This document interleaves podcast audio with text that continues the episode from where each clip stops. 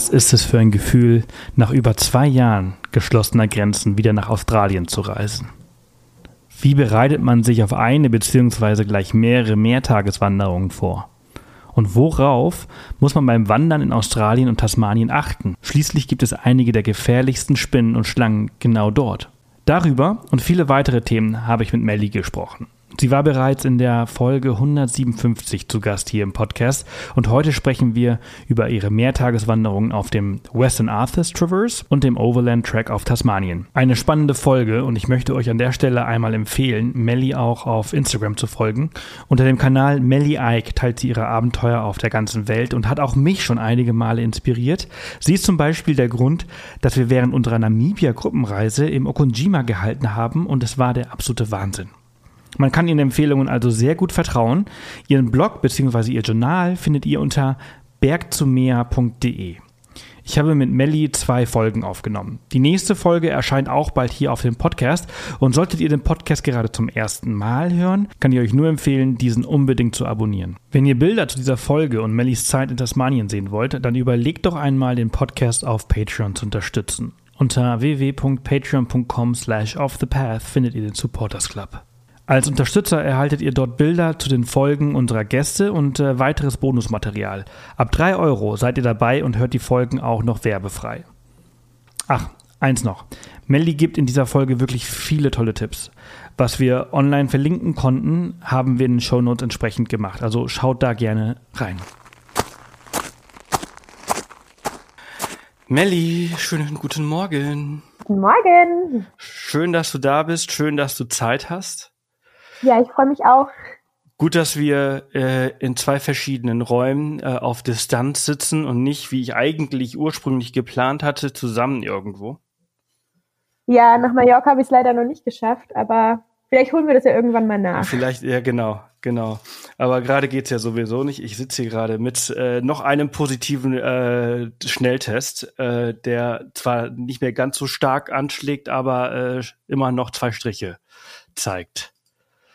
So je weiterhin dir gute Besserung, aber ja, schön, ja. dass es trotzdem heute geklappt hat. Auf jeden Fall, auf jeden Fall. Also zum Glück gibt's den, Mute, den Mute-Button, äh, den werde ich ab und zu mal äh, bedienen, wenn ich äh, husten muss. Und für alle, die zuhören und wenn ich euch jetzt alle in die Ohren huste, dann tut's mir furchtbar leid, seht es mir nach. Aber äh, ich habe einige Podcasts die letzten Tage abgesagt, aber den wollte ich auf gar keinen Fall absagen. Und mir geht's auch schon deutlich besser als die letzten Tage. Ähm, wir, wir sprechen heute über dein letztes Abenteuer, vorletztes Abenteuer. Du warst eine, du warst eine der ersten in meinem Feed, die äh, als Australien aufgemacht hat, ähm, drüben waren. Ja, also Australien ist ja über die Jahre sowas wie meine zweite Heimat geworden und ähm, für mich war das tatsächlich sehr hart, dass Australien und auch Neuseeland die Grenzen so lange zu hatten. Und als sie dann im Dezember spontan doch für Work and Travel Visum aufgemacht haben, habe ich mir das äh, besorgt. Ich habe es tatsächlich noch nie genutzt. Ich war bisher immer auf einem Touristenvisum in Australien und ähm, hatte aber im Januar noch eine andere Reise anstehen und habe dann gesagt, okay, im Februar fliege ich rüber. Und tatsächlich bin ich zeitgleich angekommen wie die ersten Touristen, weil sie dann zu Ende Februar auch wieder für Touristen aufgemacht haben, tatsächlich. Ja, also äh, du hast das allererste Mal dein Work and Travel äh, ausgenutzt. Äh, und, aber du warst, du warst schon richtig oft dort, ne? Ja, ich, ähm, Drei, vier ich glaube, es war das fünfte Mal, Fünf dass ich Mal. länger, dass ich länger vor Ort war, ja. Warum hast du dich diesmal dann für das Work and Travel Visum entschieden? So lange oh. warst du doch gar nicht dort, oder? Ähm, ja, ich teile es ein bisschen auf. Also ich bin gegen Ende des Jahres wieder dort und ich habe es noch nie genutzt. Ich bin jetzt 27, habe gedacht, warum eigentlich nicht? Ähm, habe es auch aktiv genutzt vor Ort. Also ich habe auch zwei Wochen ein bisschen gearbeitet und äh, ja, der Plan ist, dass wir jetzt Ende des Jahres wieder runtergehen und dann auch das nochmal ein bisschen nutzen, wenn man es schon, wenn man schon hat. Ja, ja, auf jeden Fall. Du warst, ähm, ich habe nämlich gerade nochmal nachgeschaut und darüber sprechen wir eventuell in dieser Folge oder aber in der nächsten Folge. Du warst zum Schluss nämlich noch im, im Northern Territory unterwegs und in deinen Stories, als ich sie gerade eben nochmal kurz angeschaut habe, äh, stand vor äh, neun Wochen. Also du bist ja eigentlich noch relativ frisch zurück. Ähm, du warst ähm, äh, Ende Februar, also März, April, zwei Monate dort? Genau, also neun Wochen, achteinhalb Wochen war ich jetzt dort. Genau. Ja, sehr cool. Und ähm, Anfang Februar, das bedeutet, das ist dann ähm, Ende Sommer, Spätsommer? Genau, also für die untere Hälfte von Australien. Äh, Northern Territory hat ja oben Regen, also Rain Season und Dry Season. Ja. Und äh, da hat jetzt im April ist so der letzte Ausläufer der Rain Season. Da hat jetzt die Trockenzeit langsam angefangen. Ja, äh, das war natürlich äh, extrem heiß dann zu der Zeit. Ich meine, äh, Northern Territory hat ja, ja, wie du gerade gesagt hast, eigentlich nur so zwei ähm, Jahreszeiten, ähm, die beide auch nicht eigentlich so geil sind. das ist eigentlich immer nee, einfach. Also es war heiß und dadurch, äh, dass halt die Rain Season gerade erst am Aufhören war, war es auch unheimlich schwül und äh, bei 38 Grad eine Luftfeuchtigkeit von keine Ahnung wie viel Prozent, aber äh, ja, also der Schweiß ist dir eigentlich nur so gelaufen, du konntest einfach nichts machen. Kurze Werbeunterbrechung für Mietwagencheck. Habt ihr euren Urlaub bereits gebucht und seid vom Glauben abgefallen, als ihr die Preise für Mietwegen in Südeuropa dieses Jahr gesehen habt? Bei www.mietwagen-check.de findet ihr eine große und transparente Auswahl an Mietwegen. Von den großen Direktanbietern bis zu kleinen lokalen Vermietern. Außerdem keine versteckten Kosten und kostenloses Stornieren bis 24 Stunden vor Anmietung sind nur zwei von vielen Besonderheiten von Mietwagencheck. Egal ob Einwegmiete, Grenzfahrten oder Anmietung für Fahrer unter 25 Jahren, bei Mietwagencheck seid ihr genau richtig.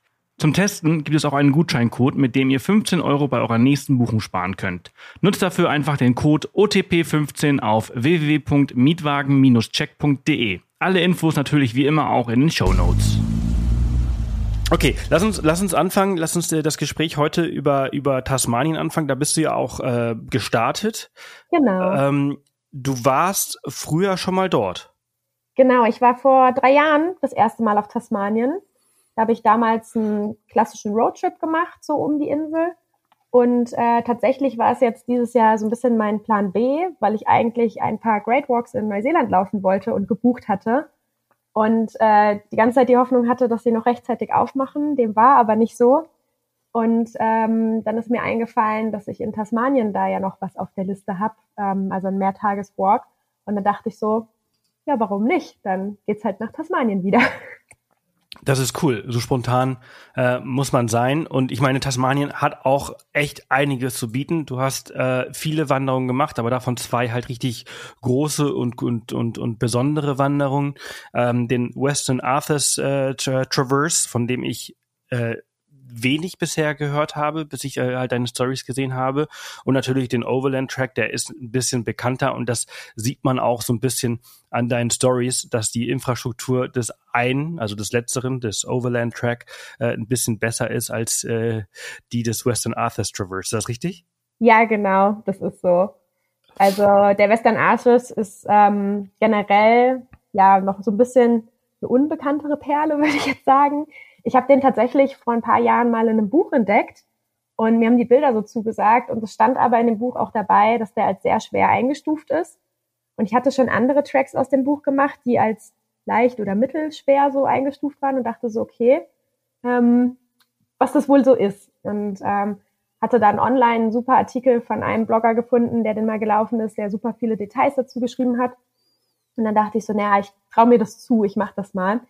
Aber mir war bewusst, dass wir da keine Infrastruktur haben. Also ähm, da gibt's, also es gibt Camps, wo Plattformen sind, wo du dein Zelt aufstellen kannst, aber es ist keiner vor Ort. Ähm, es gibt nur so eine Pit-Toilet. Also die wird dann am Ende der Saison immer ausgeflogen, damit man nicht ins Gebüsch gehen muss. Und ähm, ansonsten ist da nichts. Also Ganz am Anfang, das erste Stück ist noch so ein bisschen Holzweg ausgebaut, aber sobald du oben in den Ranges bist, bist du ähm, der Natur ausgesetzt. Sechs Tage äh, warst du da unterwegs? Genau, es, genau. Es gibt ähm, es gibt äh, zwei Varianten. Ähm, es gibt noch eine längere, die geht, glaube ich, zwölf Tage, wenn ich es richtig im Kopf habe. Die war aber tatsächlich zu der Zeit auch gesperrt, aber ich hatte sowieso vor, die kürzere zu machen. Die ist mit sieben Tagen angesetzt. Ähm, und genau, wir haben das erste Camp übersprungen und äh, haben das um einen Tag gekürzt. Äh, das finde ich interessant, dass du das äh, jetzt schon sagst, dass du halt äh, ein Camp übersprungen hast. Und äh, ich, ihr habt auch ähm, auf dem Overland Track ein oder zwei Camps, glaube ich, ausgesetzt und äh, seid durchgelaufen zum Schluss hin. Und also Line und ich, wir haben in Tasmanien, ich, ich kann mich leider nicht mehr ganz genau an den Ort erinnern oder vielleicht war das auch auf dem Mainland in Victoria. Ähm, wir haben also so eine, so eine Mehrtageswanderung gemacht. Ähm, so eine dreitägige Mehrtageswanderung, die haben wir in anderthalb Tagen gemacht. Ähm, weil wir irgendwie nicht darauf vorbereitet waren, dass wir so schnell da wären. Der Track war für extrem, weiß nicht, für acht Stunden angesetzt und ich glaube, wir sind ihn in vier Stunden gelaufen. Ähm, ist das etwas, was du halt auch beobachtet hast, dass die Zeiten mit uns Europäern eventuell nicht so ganz übereinstimmen? Ja, also ich finde, in Australien und auch Neuseeland sind die Zeitangaben sehr großzügig angegeben. Ähm, was ich aber sehr gut finde, weil ich habe manchmal das Gefühl in Südtirol, dass man den Zeiten, also dass man das überhaupt nicht schaffen kann in den vorgegebenen Zeiten. Das stimmt, das Problem habe ich auch. Also ich, ich möchte gar nicht da, da, äh, ja. irgendwie den, den, Eindruck hinterlassen, dass wir super krass sportlich wären. Das sind wir nämlich eigentlich gar nicht oder so super schnell. Wir lassen uns erstens voll gerne Zeit fotografieren und machen unglaublich viele Videos, weshalb wir sowieso immer brauchen. Und was du gerade sagst, also äh, in den Alpen, da hetze ich mich schon ab, die das so einzuhalten, was die angeben. Aber Australien, Neuseeland ist nochmal das andere Extrem. Genau, also da ist es wirklich super entspannt, was ich auch schön finde. Ich meine, ich glaube, das ist, ich weiß nicht, so kalkuliert, dass das jeder so in der Zeit schaffen kann. Ähm, ich muss aber sagen, beim Western Arthurs, ähm, ich würde im Nachhinein nicht unbedingt empfehlen, das erste Camp äh, zu überspringen, weil der erste ha äh, Tag dadurch doch sehr tough war. Also ähm, erstmal mit den schweren Backpacks und dann die Distanz, ich weiß gar nicht mehr, wie viel es waren, es waren an sich 15 Kilometer, aber sehr viele Höhenmeter mit dem noch komplett schweren Rucksack. Und die Tage danach, die werden halt richtig hart. Ähm, also sich dann gleich am ersten Tag schon so eine Distanz zu geben. Ich weiß nicht, ich glaube, ich würde beim nächsten Mal das Camp dazwischen doch einfach noch dazu machen, um das Ganze so ein bisschen zu entzerren. Aber der Overland Track, es gibt Leute, die laufen den in zwei oder drei Tagen und einmal im Jahr gibt es, glaube ich, auch so einen, so einen Run, wo der in einem Tag gelaufen wird. Ähm, Krass. Ja. Aber, aber solche krassen äh, Sportarten oder Extremsportler, die gibt's halt immer und überall. Ja, ja, ja, klar. Man sich nicht vergleichen. Das findest du immer mal überall. Ich habe ja, ich habe ja gerade, ähm, also heute äh, ist ein neuer Podcast online gegangen bei Off the Path mit Jonas Deichmann, der äh, die die Welt in 120 Ironman äh, Distanzen ähm, gelaufen, geschwommen und äh, ge geradelt ist äh, in, weiß ich nicht, in acht Monaten oder so. Also das ist halt einfach extrem. Ja, krasser Typ. Wir haben ihn äh, tatsächlich in Frankfurt beim EOFT kennengelernt. Äh, da war er gerade recht frisch zurückgekommen und hatte schon so einen kleinen Einblick in seinen Trailer gegeben. War ja, ganz cool. Der macht, der macht den, äh, der macht den Track halt wahrscheinlich auch in einem Tag. Ja, wahrscheinlich. Also wir haben auch welche getroffen, die, ähm, die wollten das in zwei Tagen machen. Die kamen, ja. ich glaube, wo wir die zweite Nacht waren, also das, was als dritte Nacht quasi vorgesehen ist, da kamen die ganz, ganz spät abends an, weil sie an dem Tag früh gestartet waren, hatten dementsprechend aber natürlich auch nur so einen ganz, ganz kleinen Backpack ähm, und dann sind am nächsten Morgen auch schon mit dem ersten Sonnenlicht oder vor dem ersten Sonnenlicht wieder gestartet.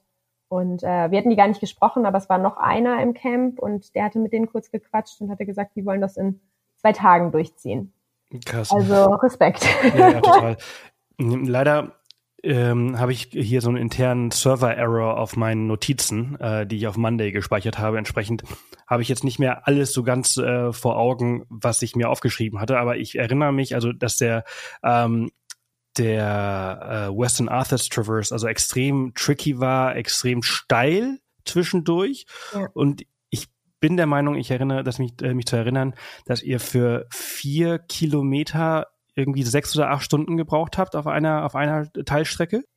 Ähm, nicht so ganz. Also tatsächlich an drei Tagen waren die Distanzen immer so zwischen ja, 3,8 und 4,5 Kilometern. Und wir haben an allen drei Tagen immer so ja sechs bis sieben Stunden gebraucht für die Distanzen. Also äh, ja, ich glaube, das sagt schon ziemlich viel über die Wege aus. Ja, also auf jeden Fall ähm, ja, sehr schwer zu, zu wandern, oder? Also ähm, ich, ich glaube, ihr hattet auch äh, relativ schlechtes Wetter, äh, zumindest auf dem äh, Western Arthurs Traverse, ähm, was natürlich auch äh, dazu beiträgt. Also wir hatten verhältnismäßig noch Glück, wenn man hört, dass da selbst im Sommer ähm, Schneeblizzards sein können da oben. Also die Ranges sind unberechenbar, was das Wetter angeht. Und wir haben tatsächlich ein recht gutes Wetterfenster erwischt. Wir hatten nur tatsächlich an den Tagen, wo die schwierigen Stellen waren, ähm, sehr mit starkem Wind zu kämpfen, was es an einigen Stellen natürlich auch ein bisschen schwieriger gemacht hat und ab und zu so ein bisschen Nieselregen, äh, was die Sache natürlich dann auch ein bisschen rutschiger gemacht hat an den Kletterstellen. Ähm, aber ja, also optimal war das Wetter nicht, aber ich denke, es hätte dort auch noch wesentlich schlimmer sein können. Deswegen hatten wir da so verhältnismäßig, glaube ich, noch Glück gehabt. Hm. Ihr wart auch äh, relativ ähm, müde die meiste Zeit. Ne? Also die Nächte waren relativ äh, kurz und schlecht.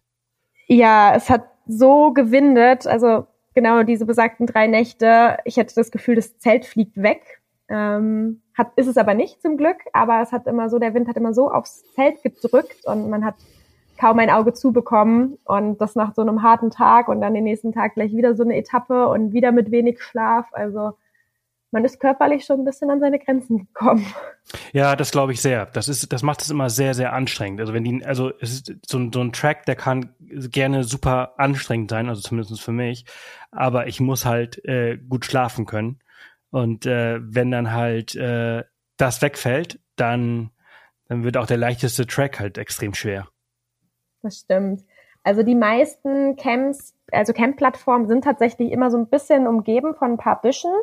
Außer im Haimur Camp, da waren wir wirklich so auf offener Fläche. Aber ähm, selbst mit diesen Büschen drumherum, also der Wind, der hat teilweise dann von oben aufs Zelt gedrückt. Also das habe ich so auch noch nie erlebt. Ähm, ja, Wurde das dann richtig platt gedrückt? Ja, ja, das hat so von oben richtig aufs Zelt immer wieder runtergedrückt und dann wieder weg. Also ja, krass, hatte ich so noch nie gehabt. Also Aber das Zelt ist top. Ja, das, das ist, das ist sehr gehalten. gut. Also mir sind dadurch auch schon äh, ein paar Zelte kaputt gegangen. Ähm, also ich glaube, die sind, die werden ja auch also getestet bis an, seine, an ihre Grenzen, aber die Natur, äh, die weiß halt äh, diese Grenzen halt so ein bisschen ähm, zu biegen und zu brechen und äh, ja, da kann es noch so ergonomisch leicht und, und, und sonst was gebaut sein. Manchmal hilft es halt einfach nicht. Ja. Was natürlich halt extrem scheiße ist, wenn das auf so einem Sechs-Tage-Track passiert und äh, du halt irgendwie äh, ja noch ein paar Tage vom Parkplatz oder vom Auto oder von der nächsten Stadt äh, entfernt bist. Wie also wir waren sehr happy, als wir die letzte Nacht wieder unten, also von den Ranges unten waren und dann äh, in dem Camp, was genau, was unten ist, weil da war es dann windstill und da haben wir ähm, wie die Steine geschlafen. Das war, das war sehr geil. das ist, glaube ich, sehr gerne. Also sechs Tage habt ihr gebraucht. Ähm, ich, ich, glaube, du hattest am Anfang erwähnt, dass die meisten so sieben Tage halt machen. Ihr hattet ja den ersten, den ersten Stopp über, übersprungen oder die erste äh, Möglichkeit.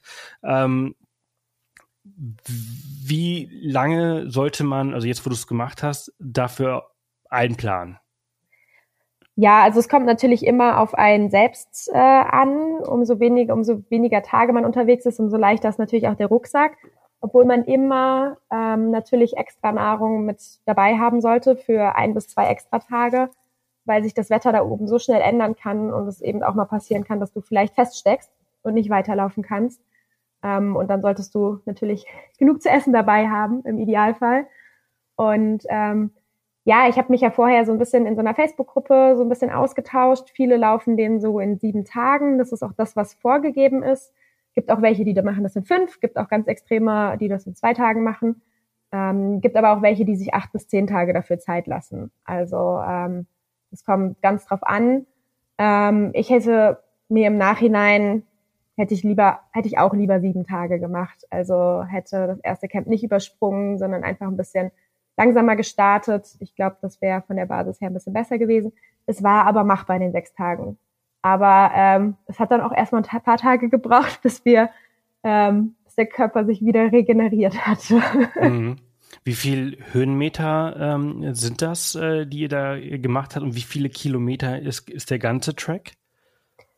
Oh, ich habe jetzt gerade gar nicht im Kopf, wie viel der ganze ist. Also ich weiß, dass ähm, man am ersten Tag, also am zweiten Tag theoretisch ähm, in die Ranges hochgeht.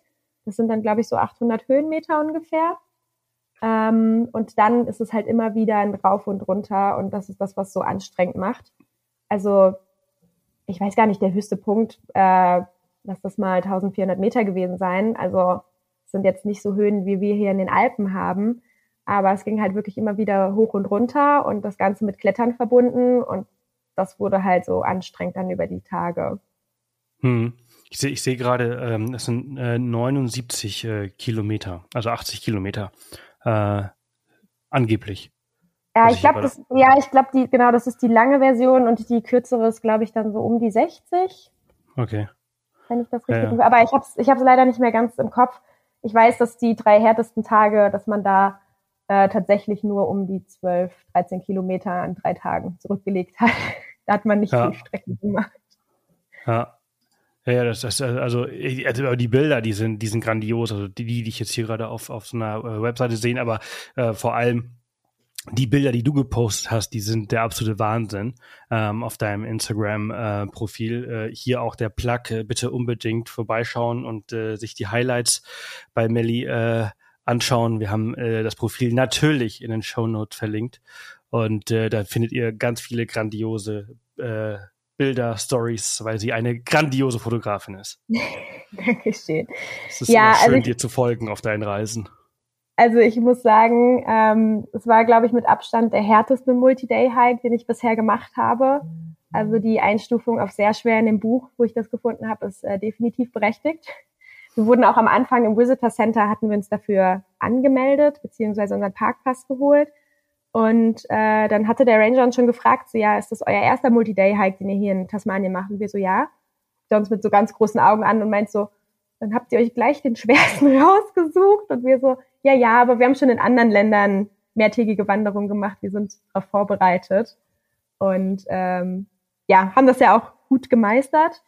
Und ich muss sagen, es war aber auch mit Abstand einer der schönsten Walks, die ich je gemacht habe. Also die ganzen Aussichten und nicht nur die eine. Also der Lake Oberon, das ist so die ganz bekannte Aussicht. Es gibt viele, die auch einen kürzeren Walk da reinmachen und dort dann wieder umdrehen und zurückgehen, weil mit dem Abstieg zum Lake Oberon so die harte, also die schwierigere, anspruchsvollere Passage anfängt. Ähm, der war wahnsinnig schön, aber wir hatten immer wieder wahnsinnig schöne Aussichten und das hatte ich tatsächlich nicht so erwartet, weil ich dachte, okay, es gibt so diesen Ausblick, für den alle da hingehen, aber an jeder Ecke, hinter jeder Kurve war ein geiles Panorama und ja, das hat für alles entschädigt. Schön. Du hast gerade das äh, Buch erwähnt, wo, wo, du das gefunden hast. Weißt du nur, welches das war? Äh, ja, das war, glaube ich, Wanderlust vom Gestalten Verlag. Ah, okay. Also ein, deutsches Buch. Genau, genau. Da war der ja. drin. Also da sind, ich glaube, legendäre Wege. Ähm, da sind aus aller Welt so bekannt, bekannte oder weniger bekannte Mehrtageswalks drin. Also der Forest Alpine ist zum Beispiel auch drin oder das Tongariro Crossing in Neuseeland. Die du ja auch schon ähm, alle gemacht hast. Genau, daher hatte ich so ein bisschen so die Einschätzung, wie schätzen die die ein von der äh, Schwierigkeit und äh, wie kann, was kann ich dann bei dem anderen erwarten? Weil die waren tatsächlich als leicht bis mittel eingestuft. Also das Buch kannst du auf jeden Fall empfehlen? Ja, auf jeden Fall. Ja, dann packe ich mir gleich mal in meinem Warenkorb. Ich habe es noch gar nicht. Aber ich habe es tatsächlich auf dieser Seite, auf der ich gerade war, das war halt bei Google Platz eins, als ich es nach der Distanz gesucht habe, äh, da, da ist es eben, ach, das ist sogar von denen.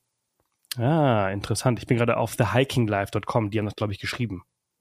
Ah, okay. Das kann, das kann sein. Da steht nämlich My Books und die haben Wanderlust, das äh, Legendary Trails Around the World und die haben Wanderlust USA und Wanderlust Himalaya. Ah, siehst du, die anderen beiden kenne ich noch gar nicht. Ja, aber ich habe gerade noch so viel auf der Liste. Ich brauche jetzt erstmal nichts Neues. Sehr gut. Äh, wir, wir, sprechen auch noch gleich nochmal über den Overland Track. Äh, da habt ihr ein bisschen besseres Wetter gehabt. Ähm, du hattest auch in deiner Story halt geschrieben, dass zum Beispiel äh, Tidal Chasm und Baggery Bumps, ich weiß nicht, ob das richtig ausgesprochen wird, ja, so. Äh, so die schwierigsten Stellen waren. Ja, das war ähm, dann Tag vier, glaube ich. Und das war die Nacht, wo es so geregnet und gestürmt hat. Und es hat auch am Morgen die ganze Zeit noch genieselt. Und ich hatte nur ein Bild gesehen auf dem Blog von jemandem, der die Stelle abfotografiert hatte. Und das waren halt ja so Steine, die man runterklettern muss und ähm, ziemlich steil, also ziemlich senkrecht runter. Und äh, genau, die Sache war ja immer die, dass wir diese großen Backpacks einfach haben, die ja irgendwie so das Gleichgewicht ein bisschen anders verteilen. Ähm, wir hatten aber Glück, dass wir Rob getroffen haben und mit dem die zwei härtesten Tage zusammen gemeistert haben. Der war ehemaliger Park Ranger und war allein unterwegs. Es waren auch tatsächlich auf dem Abschnitt nur wir drei unterwegs. Also wir sind niemand anderem mehr begegnet.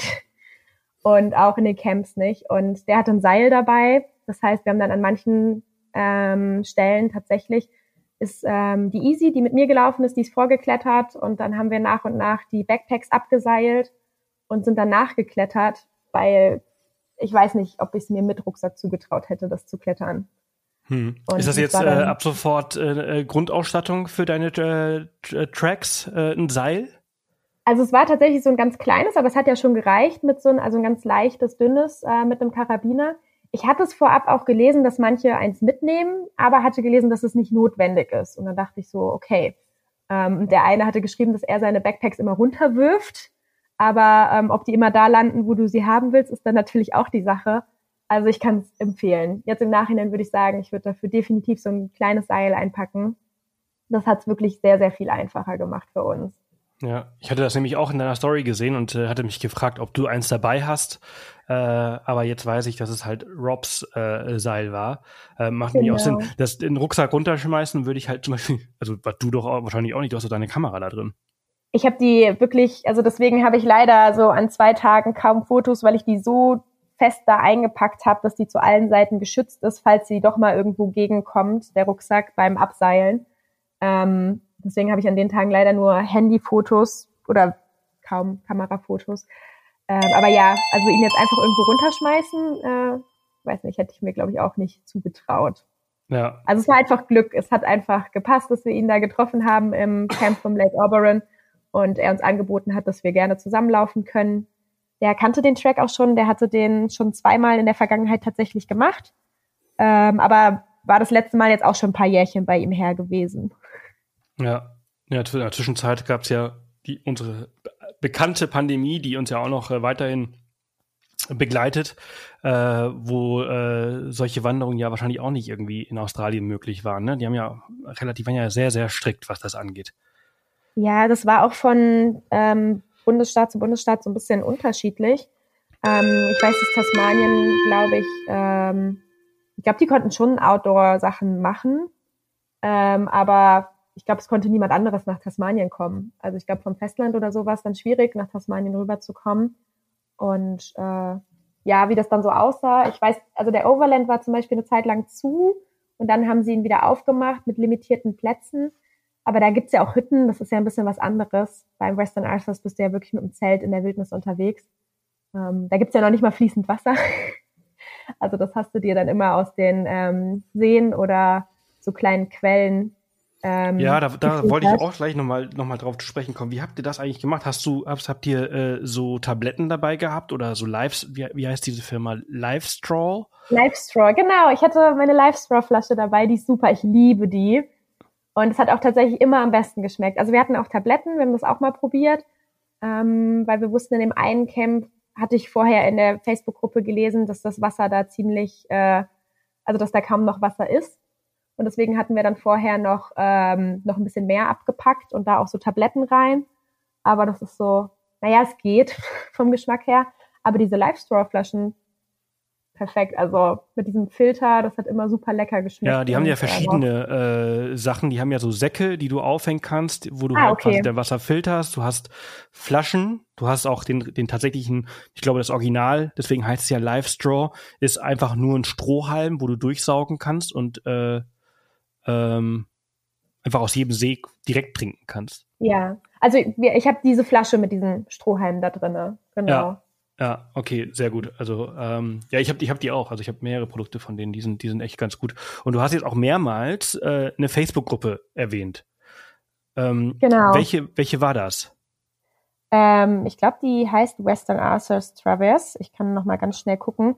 Ähm, da hatte ich nämlich, weil ich, ähm, weil ich gesucht, also ich habe jemanden gesucht, der den Track mit mir läuft. Achso, genau, Western und Eastern Arthur's Traverse heißt die Gruppe. Und ähm, ich wusste, dass ich den Track laufen will. Ich wusste aber, dass ich das definitiv nicht alleine machen sollte. ähm, also ich traue mir viele Sachen zu, aber ähm, da wurde mir dringend dazu geraten, das nicht alleine zu machen. Und ich würde es auch nachträglich nicht empfehlen. Also es war schon gut, sich da gegenseitig an Stellen helfen zu können. Und ähm, ja, dann habe ich halt mal in so Gruppen gepostet. Ich bin dann und dann dort und suche jemand, der Lust hat, den mit mir zu laufen. Und ähm, habe dann aber tatsächlich in einer anderen Tasmanien-Gruppe Easy gefunden, die sich dann bereit erklärt hat, dieses Abenteuer mit mir zu starten. Ah, das ist super. Also ihr kanntet euch gar nicht. Wo kam sie her? Äh, tatsächlich auch aus Deutschland, aber sie ist seit drei Jahren, also war erst über das erste, die erste Corona-Zeit in Neuseeland. Sie hatte kurz vorher ihr Work and Travel da angefangen und ähm, ist dann dort geblieben. Und als dann die äh, Travel Bubble mit Australien aufgemacht hat, ich glaube, das war letztes Jahr im Juni, ist sie rüber ja, nach ganz Australien. kurz, ne? Genau, das war nur ganz kurz und dann ist sie rüber nach Australien und seitdem war sie jetzt halt in Australien unterwegs.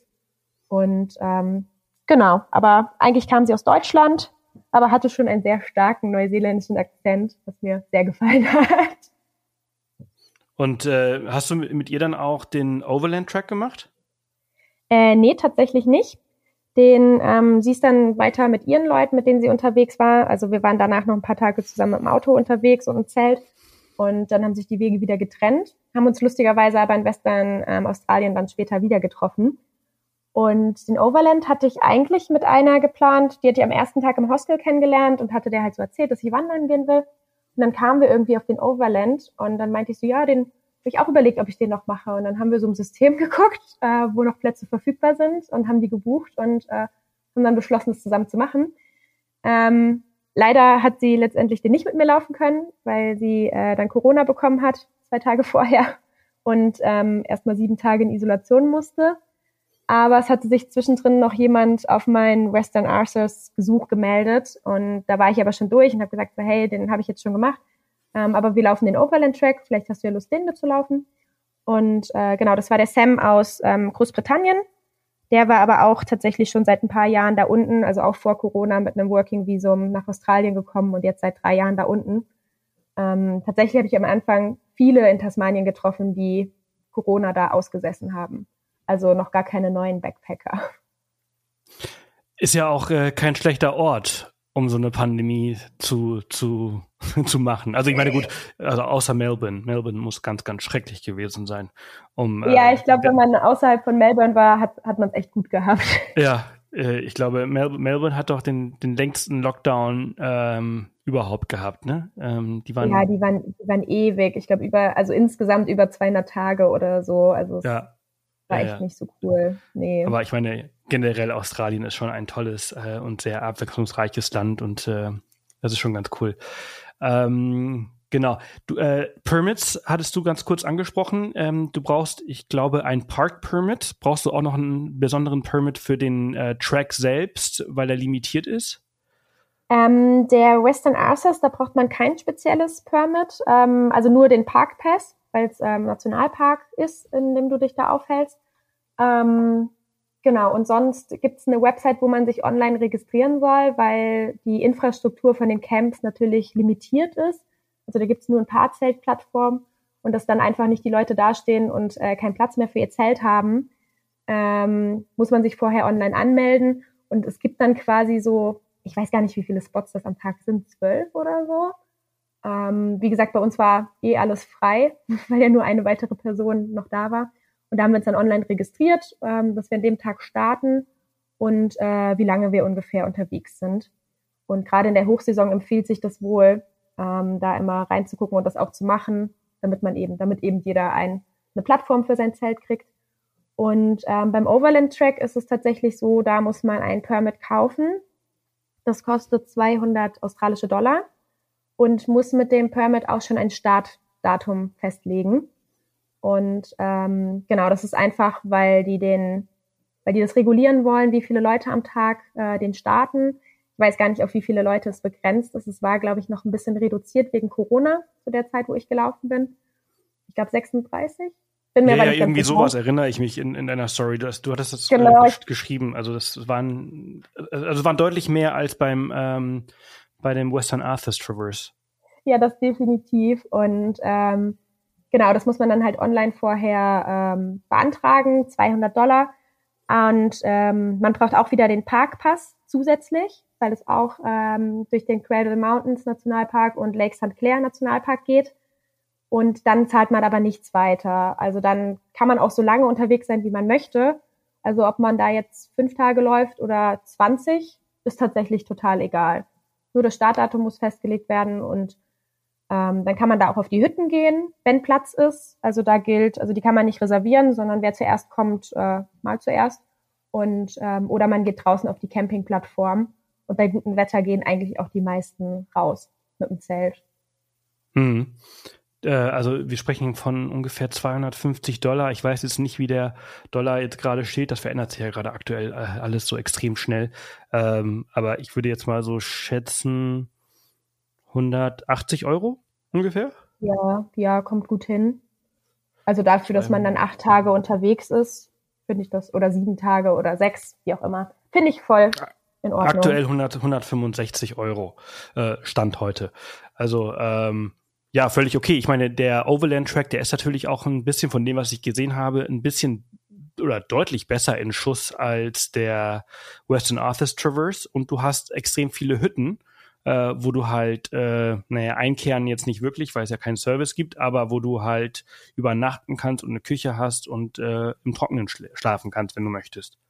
Genau, also der ähm, Overland Track hat sehr viel Infrastruktur. Ähm, die bezahlt man damit quasi auch, aber ähm, die Wege sind wirklich super. Also ich liebe diese Holzwege und sind natürlich auch dafür da, um die Natur eben ein bisschen zu schützen. Also dass da eben nicht so viele Trampelpfade entstehen und ähm, die Hütten werden jetzt tatsächlich alle nach und nach neu gebaut. Und im ersten Camp war auch schon die erste neue Hütte. Also super schick. Deswegen haben wir uns auch direkt entschieden, mal die erste Nacht drinnen zu schlafen, äh, weil die echt schön war. Und genau, man kann drin im Trockenen sitzen und kochen. Und ähm, außenrum sind dann eben die ganzen Campingplattformen. Ähm, und man hat auch so Komposttoiletten und fließend Wasser. Also man hat da definitiv etwas mehr Infrastruktur. Mhm. Wie, wie ist das? Ist das ein, äh, ein, ein, Bett, eine Pritsche, auf der man schläft mit seinem eigenen Schlafsack? Oder äh, ist das eine richtige Matratze, wo man dann quasi sein Inlay mitbringt und drauf liegt? Ähm, nee, also es sind nur so Holzbetten. Also seine Isomatte muss man schon selber noch mitbringen. Ah, okay. Aber ähm, du bist auch verpflichtet, also jeder muss auch ein Zelt dabei haben, weil eben nicht garantiert werden kann, dass du in der Hütte einen Platz kriegst. Deswegen läuft jeder sowieso mit Zelt und dafür bräuchte man ja, die Isomatte ja dann sowieso. Mhm. Die, äh, ich glaube, die erste äh, Hütte, die heißt Waterfall Valley hat, äh, wenn ich mich genau. richtig erinnere. Ähm, die, dieser, das heißt auch, die, die neu ist, ne? Weil die sah nämlich extrem cool aus. Ja, die ist mega schick und ähm, genau, den anderen Camps, die waren dann alle noch ein bisschen rustikaler, aber auch super schön. Und äh, genau, an der, an zweien hat man, glaube ich, die Baustellen schon für die, für die neuen Hütten gesehen. Die werden, wollen, glaube ich, für die nächste Saison fertig werden. Also okay. mal gucken. Der, der ähm, Overland Track, der ist ja auch einer der beliebtesten äh, Tracks in, in Tasmanien.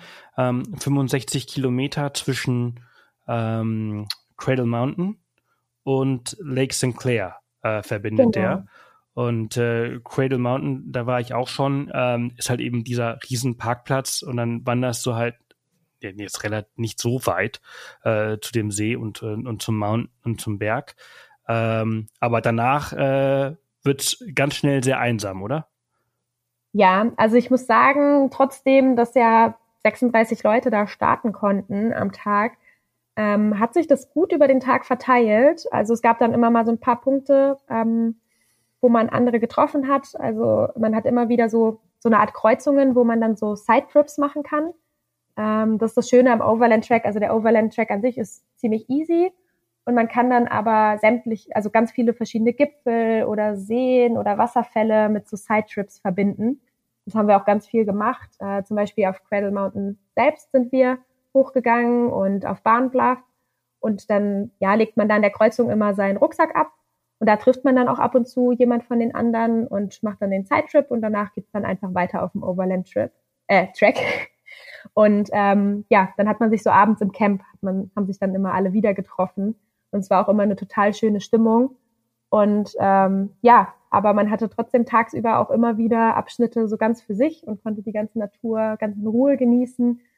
Ähm, da muss ich sagen, dass das sehr schön ist, dass sie das so limitieren mit der Anzahl, dass man das eben auch noch hat. Hm. Du hast sie immer äh, liebevoll deine Hiking Family genannt, die du halt immer ja, genau. an äh, jeden Abend wieder getroffen hast äh, und äh, ihr die Abende ver äh, miteinander verbracht habt. Ähm, ich, ich, wenn ich das richtig verstanden habe, ist halt auch der Unterschied zwischen dem Overland Track und dem Western Arthurs Traverse halt zum Beispiel halt auch die äh, Fauna, oder? Ihr habt, ihr habt auf dem Western Arthurs Traverse wenige bis gar keine Tiere gesehen. Zumindest kann ich mich nicht erinnern, in deiner Story was gesehen zu haben. Auf den Overland Track aber doch ein bisschen mehr. Ja, also im Western Arthurs hatten wir nur in dem einen Camp so große Ratten, weswegen wir auch das Essen hoch in die Bäume binden mussten, damit die uns nicht das Zelt anknabbern. Ähm, aber sonst haben wir da tatsächlich doch einen Wallaby haben wir mal ganz schnell weghüpfen sehen, aber sonst ist uns tatsächlich nichts tierisches begegnet. Ähm, Overland Track habe ich alles. Also Wallabies, Wombats, ganz viele ähm, und auch ganz viele Schlangen. ähm, ich liebe Tiger Schlangen Snake. nicht. Oh, ich finde das immer so gruselig in Australien. Also nicht, weil ich, also ich habe da keine Angst vor einer Schlange per se, aber die sind einfach so unglaublich giftig. Ja, also die Tiger Snake ist auch die giftigste, die es in Tasmanien gibt. Das ist so eine ganz schwarze Schlange. Ich mhm. habe auch tatsächlich nur die gesehen. Der Sam, mit dem ich unterwegs war, der hat auch wesentlich mehr gesehen als ich. Also ich weiß nicht, ob ich da einfach nur nicht gut genug geguckt habe. Aber der hat auch noch mal eine grüne gesehen. Das weiß ich jetzt aber nicht, was das für eine war. Ähm, aber die sind zum Glück meistens, wenn sie dich dann gehört haben, äh, auch schnell weggegangen. Aber man weiß nie. Also man muss immer vorsichtig sein und gucken. Absolut. Also, äh, ich, also wenn ich das richtig verstehe, ähm, die greifen ja auch nur an, wenn du ähm, sie, sie angreifst oder direkt drauf trittst. Äh, die meistens sind sie einfach so scheu, dass sie selber abhauen. Ja, aber tatsächlich habe ich gehört, also so neben vielleicht mal umgeknickt ähm, und äh, eine kleine, Ver also Bein verletzt oder so, ist das mit die häufigste ähm, Ursache, warum Leute den Overland Track abbrechen müssen, weil sie Schlangenbisse wurde. Ja, also es kommt wohl, also es kommt jetzt, glaube ich, nicht wöchentlich vor, aber es kommt die Saison schon ein, zwei Mal vor, dass jemand von der Schlange gebissen wird, ja. Wow. Deswegen, das, deswegen, ist das nicht so eine kleine irgendwie Natter wie bei uns, wo du halt einfach Zähne zusammenbeißen musst und dann ist alles gut. Da musst du ja ganz, ganz schnell irgendwie raus. Ja, das muss dann auch behandelt werden. Deswegen laufen viele, also gerade die Australier selbst auch immer mit so, ich glaube, Gator nennen die sich, so diese. Ah, also über den, über den Knöcheln, ne? Genau, genau, die man so ähm, anzieht. Und wir haben es halt immer so gemacht, ich bin sowieso immer in langer Hose ähm, gewandert und dann die Socken immer noch ein bisschen höher gezogen. Ähm, weil ich hatte, ich hatte zwar so Plastik-Gators dabei, aber die waren, ja, es war halt so Billigzeug, was ich da gekauft habe und ich habe da immer so drunter geschwitzt, dass ich dachte, ach nee. Ja, ja, die, ich glaube, die blockieren, also die, da, da kann die Schlange auch nicht durchbeißen. Ja, irgendwie so. Also es haben viele getragen. Es empfiehlt sich, also vor allem, wenn man mit kurzer Hose unterwegs ist, sollte man das auf jeden Fall machen. Oder sonst halt lange Hose und Socken ein bisschen hochziehen, dass das auf jeden Fall ein bisschen hilft. Für den mhm. Fall der Fälle, der hoffentlich nie eintritt. Ja, ja. Ich habe mich übrigens gefragt, also ich meine, du bist ja ähm, du hast ja nicht nur diese zwei krassen Hikes jetzt in äh, Tasmanien gemacht, du bist auch, äh, darüber sprechen wir vielleicht später in einer gesonderten Folge nochmal, ähm, in, in Westaustralien, Northern Territory warst du ja äh, mit dem, mit dem Four-Wheel Drive unterwegs, du bist äh, schon ja, überall auf der Welt gewesen, ne? Du hast den, den ähm, O-Track in Patagonien oder W-Track gemacht, also ein von beiden. Äh, O-Track. O-Track hast, genau. du, hast du gemacht und du bist du bist ja eigentlich die, die immer off the path unterwegs ist. Also eigentlich müsste ich ja den Namen an dich übergeben, den Blog. Äh, ähm, ich frage mich, hast du sowas wie so ein Garmin InReach äh, dabei? Besitzt du sowas? Äh, tatsächlich nicht. Also das ist so ein, das sind so diese ähm, GPS-SOS-Geräte, genau, oder? Genau, ja, ja. Also gibt natürlich auch andere Marken, aber ich habe halt einen Garmin InReach, deswegen weiß ich, das, also wie das funktioniert und, und was das ist. Ähm, nee, also wir hatten tatsächlich keinen dabei. Auf dem Overland es ist, glaube ich, auch nicht unbedingt notwendig, weil da sind so viele und auch äh, meistens immer Ranger auf den Hütten. Also da trifft man sonst zur Not immer jemanden, der was hat. Und ähm, auf den Western Arches ähm, kann es sicher nicht schaden, weil man eigentlich fast nie Netz hat. Und äh, wenn dir da was passiert, der ist halt eben nicht so frequentiert. Es kann ja auch mal sein, dass ein paar Tage lang niemand da lang kommt. Ähm, also es ist bestimmt empfehlenswert, einen zu haben. Vor allem, wenn ja. man alleine unterwegs sein sollte. Ich ähm, will mir aber für ein etwas größeres Abenteuer, was Ende nächsten Jahres ansteht, werde ich mir aber definitiv sowas in der Art kaufen. Äh, da muss ich mich aber noch in Ruhe mal mit auseinandersetzen, was es da alles so gibt und was so geeignet ist. Und ja, also ich kann das, ich kann das nur nur empfehlen. Also ich habe ja so ein so ein InReach ähm, und wir, wir waren ja jetzt gerade äh, als Teil unseres OTP-Abenteuers in Namibia unterwegs, wo du ja auch schon äh, unterwegs warst. Letztes Jahr warst du da, glaube ich. Äh, in Okunjima waren wir ja wegen dir, ja. Ähm, ja, weil ich es bei dir 20, gesehen habe. Ende 2020 und, genau. Und ähm, da habe ich zum Beispiel, da hast du ja auch nirgendwo empfangen und da habe ich so zum Beispiel Israelis, die im Etosha äh, festsaßen äh, und der Wagen kaputt gegangen ist, da habe ich dann Hilfe über dieses äh, InReach über Satellit halt gerufen. Ähm, weil niemand anderen halt irgendwie äh, Hilfe äh, holen konnte und da ganz, ganz wenig äh, Autos unterwegs waren. Also ich kann das, ich kann das eigentlich nur empfehlen. Es ist immer ganz gut, das als Backup äh, dabei zu haben. Lieber haben und nicht brauchen als brauchen und dann da zu stehen. Ja, also nee, ich kann es definitiv auch empfehlen. Wir hatten ähm, tatsächlich im Januar in Kenia, waren wir im Mount Kenya ähm, tracken gewesen. Und äh, da hatte tatsächlich einer, auch ein Israeli, äh, Probleme mit der Höhenkrankheit bekommen. Und tatsächlich war keiner der Guides mit sowas ausgestattet. Und es war dann letztendlich wirklich so, dass zwei seiner Freunde bis runter ins Tal sprinten mussten, wo sie Empfang hatten, um Hilfe zu rufen. Also ja. das war so der erste Moment, wo ich so dachte, also man hat man ist damals davon ausgegangen, dass die was haben, weil man zahlt ja für diese Touren und diese Guides und darf ja auch nicht ohne gehen. Aber so für den Ernstfall waren die dann doch nicht so richtig ausgerüstet. Also ja, ich glaube, es kann wirklich nicht schaden. Ich, es wird auch, also es ist auch auf meiner Liste und es wird auch demnächst äh, definitiv äh, mit zum Equipment kommen. Ja, ja, ja, unbedingt. Besorg dir sowas. Du brauchst das auf jeden Fall. Du bist so krass unter so krassen Orten unterwegs. So oft. Äh, wer viel reist, dem passiert zum Glück in deinem Fall ganz wenig. Das ist sehr, sehr gut. Aber für den Fall der Fälle äh, unbedingt, unbedingt besorgen. Die haben, die haben ja auch so einen SOS-Button. Muss einfach nur draufdrücken und dann, und dann wird irgendwie das ganze ja. Militär aktiviert. Darfst halt nicht aus Versehen draufkommen. Aber Darf man nicht aus Versehen draufkommen, genau. Also das ist ganz gut abgeschirmt. Also da kommst du nicht mehr aus Versehen dran. Ähm, genau. Also auf jeden Fall, also ich kann das nur empfehlen. Ähm, äh, jetzt ist natürlich der Overland-Track relativ stark frequentiert, wie du gesagt hast. Da verstehe ich das sogar, dass du sagst, okay, da nehme ich es nicht mit, weil irgendwie äh, im Umkreis von zehn Kilometer, da ist auf jeden Fall irgendjemand dabei, irgendwer in der Nähe, der mir vielleicht helfen kann. Ähm, was richtig cool war, äh, war ähm, relativ zum Schluss. Ihr habt ja auch zum Schluss habt ihr ein bisschen Gas gegeben, weil ihr äh, nicht genug Essen dabei hattet. Aber der Platz, an dem ihr geschlafen habt, am Lake St. Clair, direkt am Strand, das sah auch sehr toll aus. Oh ja, der Echo Point. Ähm, ja, also es ging nicht mal darum, also ja, unsere Snacks, wir haben mit unseren Snacks nicht so hausgehalten. Also wir hatten schon noch unser Frühstück und unser Abendessen, aber tagsüber hast du ja meistens also für die ersten Tage hatten wir noch Äpfel dabei und Banane und ähm, Süßigkeiten, Nüsse.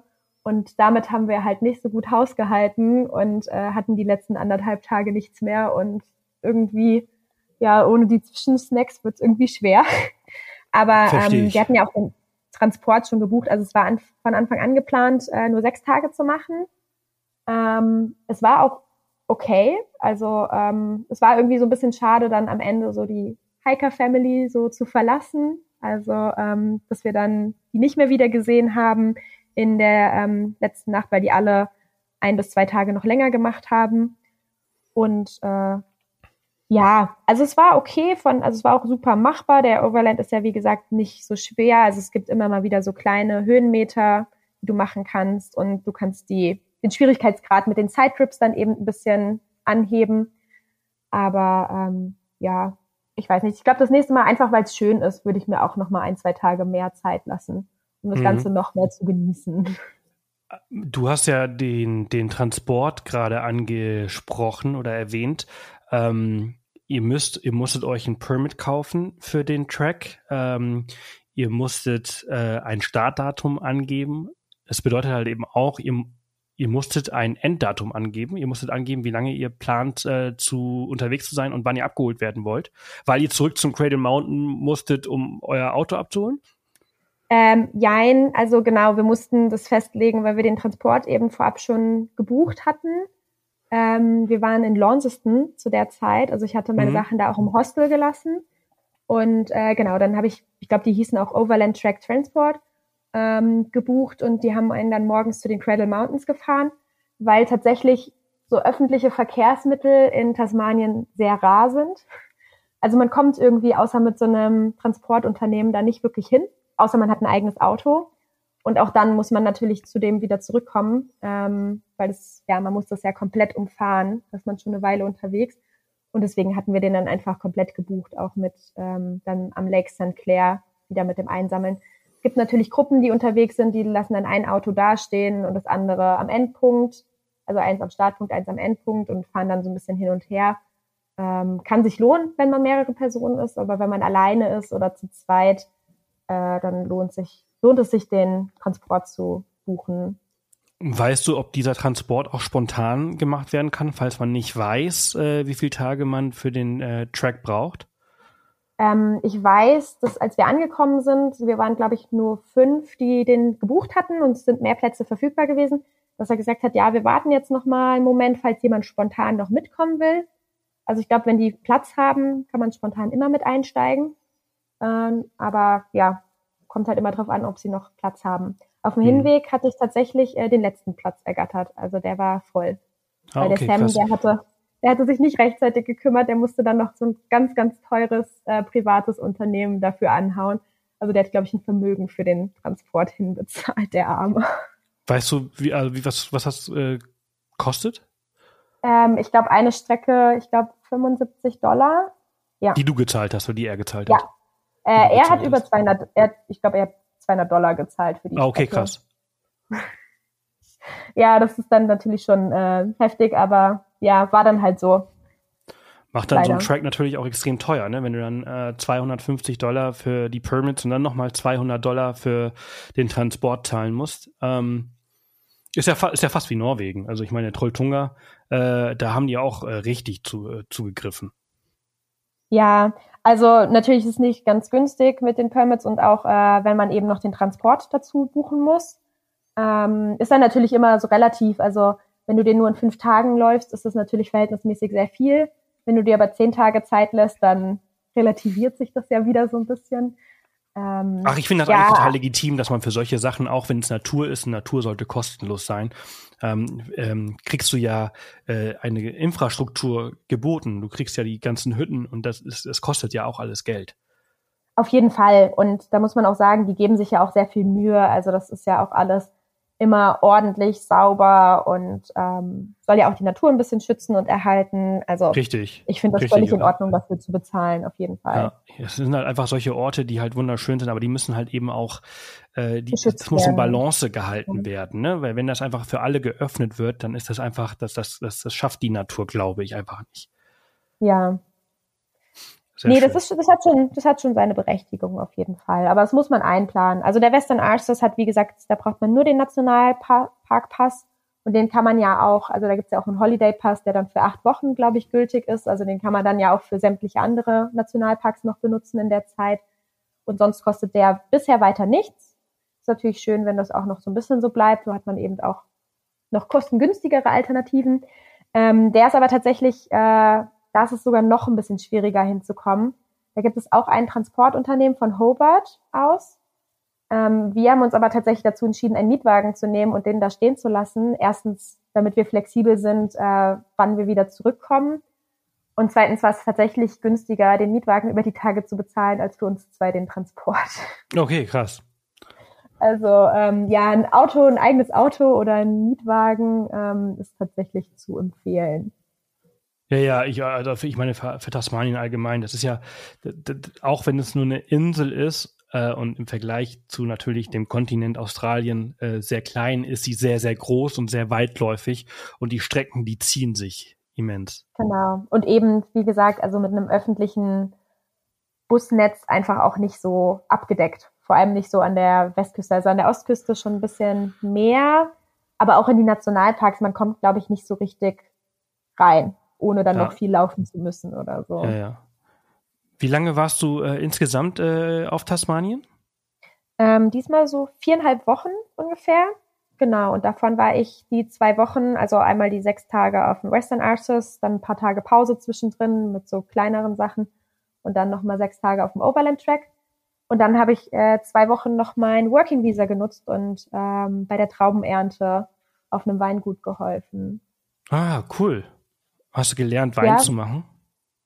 Nee, ich habe ich hab nur Trauben gepflückt. Ah, okay. Aber war, war auch ganz lustig. Also so mit den Leuten zusammen und mit einigen habe ich dann ja auch die zwei Wochen zusammen im Hostel gelebt. War eine sehr coole Erfahrung, hat Spaß Ist aber auch anstrengend, oder? Ja, also es ist nicht anstrengend, weil es eintönig ist und immer dasselbe. Ja. Also die zwei Wochen waren so okay, ob ich das jetzt, wenn ich gewusst hätte, hätte ich es natürlich auch länger gemacht, aber ähm, ja, dadurch, dass es immer nur dasselbe ist, äh, war es dann auch nach zwei Wochen in Ordnung. Weiter Verdient man den gut bei der, bei der, bei der Traubenernte? Ähm, tatsächlich, also so, ich glaube, ich weiß gar nicht, wo der Mindestlohn mittlerweile liegt. Ich glaube so bei 21 Dollar oder so oder 23. Ja, relativ hoch, viele, ja. Genau, viele zahlen so um die 25 Dollar, habe ich so gesehen. Und wir haben tatsächlich 27 Dollar bekommen ähm, vor Steuer. Genau, und 15 Prozent gehen immer ab als Backpacker, als Steuer. Also war verhältnismäßig recht gut bezahlt, vor allem für die Arbeit, die man gemacht hat. Also man hat sich da jetzt wirklich nicht kaputt gemacht. Wenn man nicht besonders groß ist, weil ich hatte so mit meiner Körpergröße eine gute Höhe, sodass die ähm, Trauben immer so ja auf meiner Höhe gehangen haben. Aber wenn man ein bisschen größer war, musste man sich immer etwas ducken und ich glaube, das wäre dann über die Dauer ein bisschen anstrengend geworden im Rücken. Hm. Ja, also ich, also ich weiß, wenn du zum Beispiel in, in ähm, Queensland oder, oder Westaustralien da irgendwie äh, bei der ähm, bei, bei Obst- und Gemüseernte arbeitest, da ist ja nochmal diese krasse Hitze, die du ja jetzt äh, in Tasmanien schon auch hast, aber nicht so krass, oder? Ja, also wir hatten tatsächlich, es war ja dann März, was ja schon Herbst ist und Tasmanien ist ja, ja, wie du sagst, so am kühlsten eigentlich von ganz Australien. Wir hatten aber tatsächlich einen sehr sonnigen ähm, Herbst gehabt. Es hatte dann zwar tagsüber so 25 Grad, ähm, aber 25 Grad in Australien sind eben nicht, vor allem in der Sonne, sind eben nicht so wie bei uns. Also im Laufe des Tages ist es dann schon immer auch sehr heiß geworden. Also wir mussten auch alle, also es ist vorgegeben, dass du auch ähm, eine Cappy oder einen Hut oder so trägst. Ähm, ohne hättest du es, glaube ich, auch nicht ausgehalten, dann so im Laufe des Tages. Wir haben aber mhm. auch immer früh gestartet. Also wir haben glaube um halb sieben oder sieben immer gestartet, damit wir dann eben so gegen drei, vier äh, aufhören konnten. Und das hat ganz gut gepasst eigentlich. Ja. Ähm, du hast jetzt gerade, also, weil wir gerade das, das Wetter nochmal angesprochen haben, erinnere ich mich äh, bei dem ähm, äh, Western Arthurs Traverse, da habt ihr, also wir haben ja vorhin gesprochen, ihr habt Regen gehabt und, und Wind, aber da habt ihr auch eiskalte Nächte gehabt. Die hast du ja beim Overland Track gar nicht gehabt, da habt ihr Glück gehabt. Ähm, Jein, tatsächlich umgekehrt. Ah. Äh, wir hatten beim Western Arthurs tatsächlich noch recht milde Nächte, was richtig gut war, weil da, wo es dann so genieselt hat, wenn es dann noch so eisige Nächte gehabt hätte, ähm, wäre das, ja, wäre das unangenehm geworden. Aber wir hatten tatsächlich immer so um die acht Grad nachts, was ich noch voll okay finde. Ähm, und im Overland Track, da hatten wir dann ja so super sonniges Wetter, alle sechs Tage, was auch sehr ungewöhnlich ist. Also der vom, ähm, vom Transport hat gesagt, so wow, ihr gehört zu den Glücklichen, die einmal im Jahr wirklich in Sonnenschein durchlaufen können. Aber dadurch sind die Nächte so kalt geworden, weil es halt immer sehr klar war und ähm, wir hatten sogar Minusgrade die ersten Nächte. Und ich glaube, die letzten ging so auf drei oder vier Grad hoch. Okay. Weißt du, ähm, ob die Zeit die beste ist, um diese Wanderung zu machen, oder wird irgendwie der Frühling ähm, besser empfohlen? Oder komplett Hochsommer? Ähm. Mm, also ich glaube, so die beliebtesten Monate sind so Januar, Februar. Aber generell finde ich, ja, so Spätsommer, Anfang Herbst ist eigentlich, finde ich, mit die beste Jahreszeit. Im Frühjahr kann es halt oft noch sehr kalt sein oder auch noch Schnee liegen. Ähm, ja, deswegen also so, ich glaube, Hochsommer ist so die beliebteste Zeit. Da ist auch immer schnell alles ausgebucht. Die haben ja dann auch ihre großen Ferien und alles. Ähm, aber so Spätsommer finde ich persönlich ist eigentlich ideal. Bin ich immer bisher gut mitgefahren. Okay, sehr gut. Ja, Melli, vielen, vielen Dank, dass du dir die Zeit genommen hast, um äh, mit mir und uns über deine äh, Wanderung in Tasmanien äh, zu sprechen. Äh, erzähl mal ganz kurz, äh, hast du darüber oder planst du darüber, äh, ein weiteres Magazin äh, rauszubringen und äh, das darin zu erwähnen, also äh, darüber zu schreiben? Ähm, also auf meinem Blog selbst werde ich dazu auf jeden Fall auch noch äh, Blogposts machen zu den Tracks. Äh, vielleicht auch in, ja, vielleicht auch in einer Magazinform das nochmal irgendwo reinpacken. Äh, fest ist noch nichts. Also außer einen Reiseguide über Australien, den es irgendwann nochmal geben wird. Da kommt das bestimmt dann auch mit drin vor. Aber äh, noch nichts Konkretes jetzt gerade. Okay, ich finde das ja immer sehr spannend, was du machst. Ich meine, dein, dein Reiseguide zu Neuseeland, äh, der, der sieht ja auch total klasse aus. Der kam leider zu ein bisschen falschen Zeit.